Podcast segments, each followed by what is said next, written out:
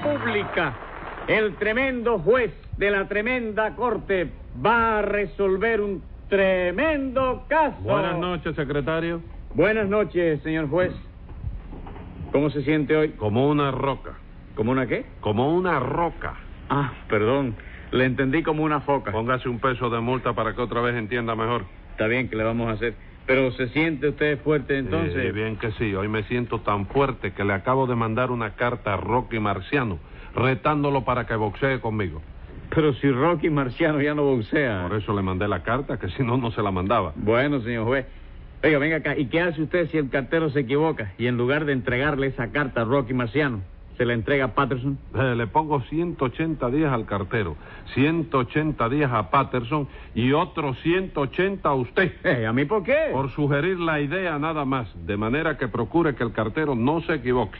Y a ver qué caso tenemos hoy. Un hurto. ¿De cuánto? De 100 pesos. ¿A quién le robaron esos 100 pesos? A un americano. Pues llame entonces a los complicados en ese americanicidio. Enseguida, señor juez.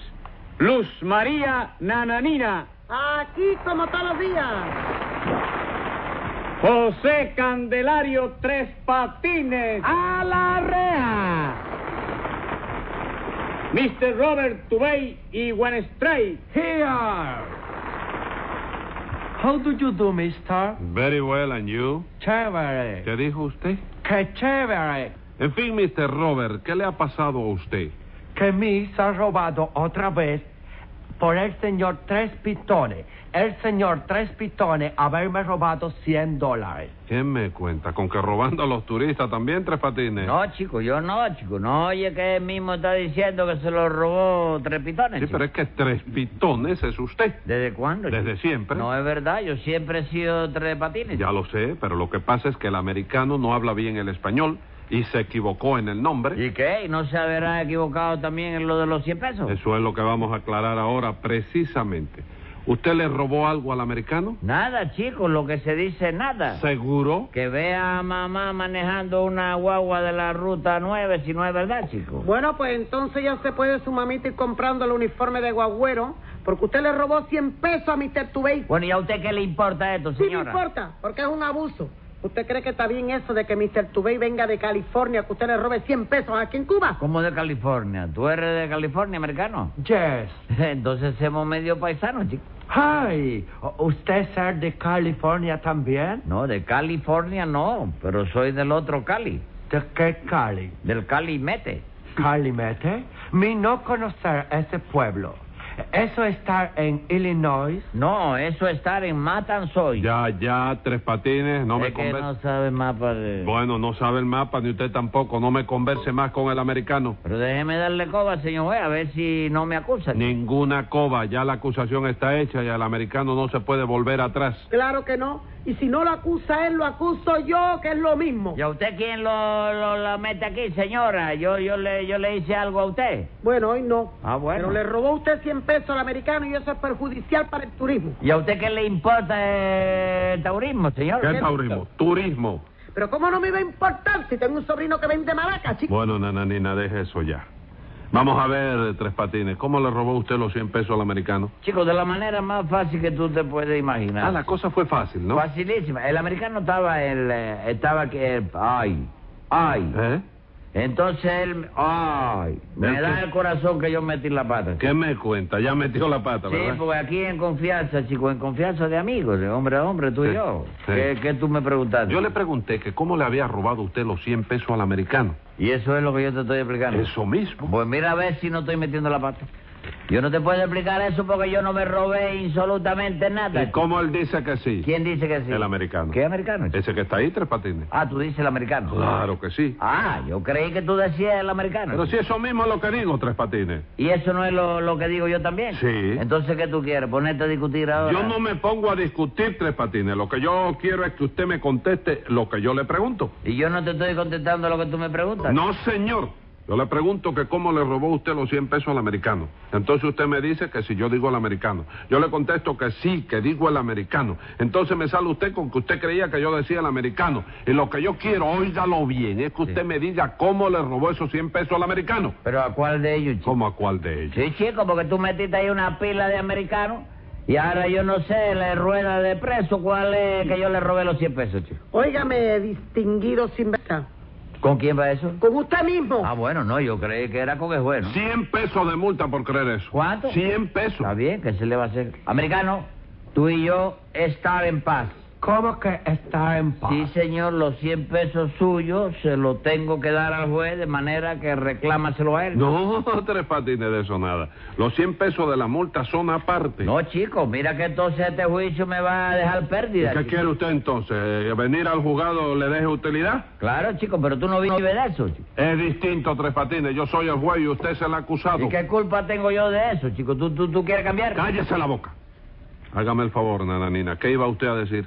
Pues al sinvergüenza de tres patines le iba a decir que no se haga el loco ni nada de eso, porque él sabe muy bien que aquí no hay más americano que ese. Y ese americano fue a él que le robó él los 100 pesos. Muy bien, muy bien. Y a usted le voy a decir que no ande con más averiguaciones, que acabe de mandar a tres patines para Viva, para el presidio, para Mazorra, para los fosos municipales, para el vertedero de Cayo Cruz, para cualquier lugar, chico, para que se esté uno tranquilo y que no moleste más. gente. All right, all right. ¿Se tendrá en cuenta esa petición? Muchas gracias, mi familia. De nada. Vamos a ver si aclaramos cómo fue el robo, Mr. Robert. Dime mi sangre. Por una curiosidad, nananina. ¿Usted es la que le está dando clase de castellano al americano este? Sí, señor, yo misma. Ya me parecía, mi secretario. ¿Eh? Póngale un peso de multa, nananina. Oye, ¿y eso por qué, chico? Por enseñar a los americanos a decir mi sangre. No, no, eso no se lo enseñé yo, señor juez. Eso él solito lo aprendió a decir. Seguro que lo aprendió a decir el solo. Palabra que sí. Bórrele el peso entonces, secretario. Gracias, mi sangre. Vuélvaselo a poner, secretario. Dígame, Mr. Robert, ¿cómo le robó Tres Patines esos 100 dólares? Ah, pues él ser un bandido que engañarme a mí. Ray, él Oh, engañarlo a usted, pero ¿cómo engañarlo a usted? Pues mi llegar a Cuba hace dos semanas y mi poner un anuncio pidiendo un secretario que sea una persona ilustrada. Exactamente, por eso yo le fui a pedir el puesto enseguida, chico. Oiga eso, y usted es una persona ilustrada. ¿Cómo no? Desde que no ando con usted me he pulido muchísimo. ¿Pulido de qué? Si yo fui quien le enseñé a leer a usted, que usted no sabía leer. ¿o? Eso no es verdad, yo sabía leer, chico. ¿Usted sabía leer? Eh, Sí, señora, yo sabía leer. Lo que pasa es que no lo decía porque a mí nunca me ha gustado darme importancia, ¿comprende? No, ¿verdad? Oiga, señor juez, mire lo bien que sabía leer este tipo, que un día recibió una carta del norte en un sobre de lo de correo aéreo. Ya usted sabe cómo son, ¿verdad? Sí, cómo no, ¿y qué? Pues que después que yo le leí toda la carta, me señaló las rayitas azul y roja del sol y me preguntó, ¿qué dice ahí tú? Bueno, pero yo le pregunté eso porque la carta venía del norte y a lo mejor ahí decía algo en inglés que yo no lo entendía, ¿no? ¿Cómo iba a decir ahí algo en inglés, Tres Patines? Usted no estaba viendo que eran unos dibujitos en colores que tenía el sobre nada más. Sí, pero como que en el norte hay muñequitos de colores, cine en colores, televisión en colores, yo dije, pues a lo mejor es que ahora el inglés lo están hablando en colores también, ¿Y ¿no? cómo cree usted que se puede hablar un idioma en colores, Tres Patines? Bueno, chicos, a lo mejor te dan unos toques en la garganta de penicilina, que es amarilla, mercurocromo, que es colorado, sudemetileno, que es azul, y lo empiezas a hablar sin darte cuenta, chico. ¿Qué hubo, señor juez? ¿Usted se convence de que este hombre es un analfabeto? No, no, eso sí que no. Cuidadito con eso, porque yo sí es verdad que nunca he sido analfabeto. Seguro que no. No, señor. Yo sé leer desde que tenía 37 años, chico. No me diga. Y ahora es usted una persona ilustrada, ¿Cómo ¿verdad? no, chico? Tú no sabes que estoy escribiendo novelas y todo, chico. Ah, sí. Figúrate tú que empieza, fíjate cómo... empie- Oye, A esto... ver, a ver. Era una tarde del mes de agosto. De agosto. De- agosto, tú lo sabías, ¿no? No, pero es agosto. Del año 1830. Ante la casa donde vivía la marquesa del plátano burro, se detuvo un tremendo automóvil gris del que se apeó el visconde de la malanga amarilla. Momento, Tres Patines. ¿En qué año ocurre su novela? En el 1830. ¿Y cómo mete usted un automóvil en una novela que ocurre en 1830? Eso no puede ser. ¿Por qué, chico? Porque en 1830 el automóvil no se había inventado todavía. Seguro que no. Claro que no. Mira, me alegro que me lo hubiera advertido. Mañana mismo borro el automóvil y le meto un tranvía ahí. No, señor. El tranvía en esa época no existía tampoco. ¿Y entonces qué va a llegar el visconde a casa de la marquesa, chico? ¿En motoneta? No, Tres Patines tiene que llegar en coche o a caballo. Lo que se usaba en esa época era andar a caballo. El caballo ya se había inventado. El caballo sí. ¿Seguro? ¿Quién inventó el caballo? Nadie, Tres Patines. El caballo no lo inventó nadie. Vamos, se inventó solo Sí, entonces. se inventó solo. Y el automóvil que yo puse ahí no puede haberse inventado solo, chico. No, señor. En fin, Mr. Robert, usted colocó a Tres Patines, ¿no? Yes, me darle a él la plaza de secretario. Secretario. Oh, yes, de secretario.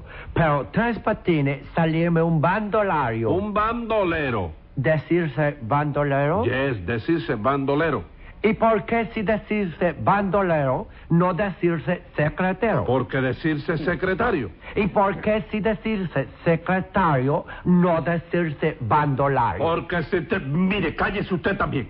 ¿Quiere usted explicarme cómo fue el robo, nananina? Como no, señor juez.